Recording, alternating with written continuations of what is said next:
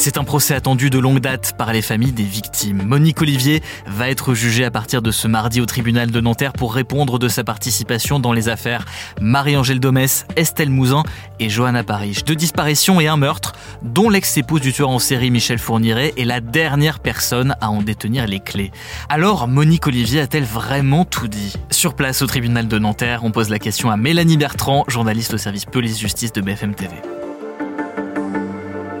Monique Olivier, elle va être jugée pour trois affaires qui sont très anciennes. Il y a d'abord euh, la disparition de Marie-Angèle Domès en 1988 dans Lyon. Il y a la disparition, le meurtre et le viol de Johanna Parich, euh, dont le corps est retrouvé à moitié nu deux ans plus tard en 1990. Et puis il y a aussi la disparition de la petite Estelle Mouzin en janvier 2003 à Guermantes, en Seine-et-Marne. Les corps de Marie-Angèle et de la petite Estelle ne seront jamais retrouvés malgré de très très nombreuses fouilles.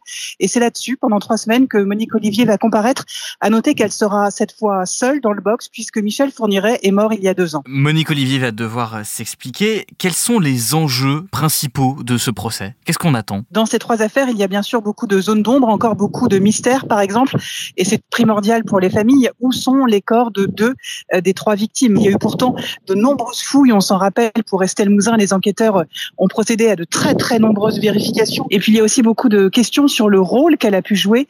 Euh, Monique Olivier, elle était présente pour Marie-Angèle Domès, pour Johanna Parich.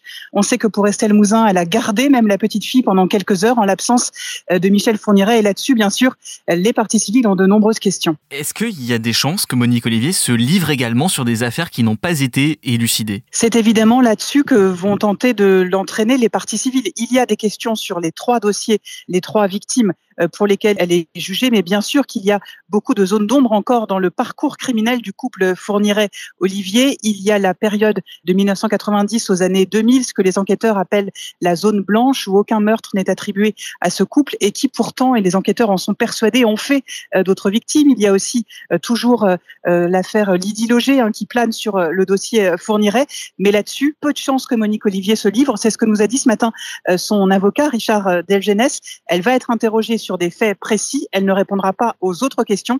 Bien sûr, à un procès, tout peut se passer. On verra devant la cour d'assises des Hauts-de-Seine comment ça se passe. Les familles des victimes, elles, sont particulièrement énervées, en colère contre la justice. Pour quelles raisons Certaines familles des victimes attendent cette vérité judiciaire depuis, euh, pour certaines, plus de 30 euh, ans. Et Marie-Angèle Domès, quand elle disparaît, on est en 1988. Nous sommes aujourd'hui en 2023. Donc évidemment, ce dossier, il a été émaillé euh, d'espoir, d'espoir déçu, de fausses pistes. Il y a eu quantité de juges d'instruction qui se sont succédés et certaines familles, c'est le cas par exemple euh, d'Éric Mouzin, ont carrément décidé de porter plainte contre l'État pour faute lourde, pour toutes les défaillances que ce dossier a, connues euh, aux mains des, des, enquêteurs. Il a fallu l'arrivée euh, de cette juge d'instruction, Sabine Kéris, qui sera d'ailleurs entendu pendant le procès euh, pour que ces affaires, euh, tout d'un coup, euh, voient la vérité éclater, en tout cas en partie. Il a fallu aussi beaucoup, beaucoup d'acharnement des deux avocats des parties civiles, Didier Seban et Corinne Herman, qui ont mis toute leur énergie pour que ces dossiers ne tombent pas dans l'oubli et pour que ces affaires, un jour, soient jugées. La question info, tous les jours, une nouvelle question et de nouvelles réponses. Vous pouvez retrouver tous nos épisodes sur bfmtv.com et l'ensemble des plateformes d'écoute.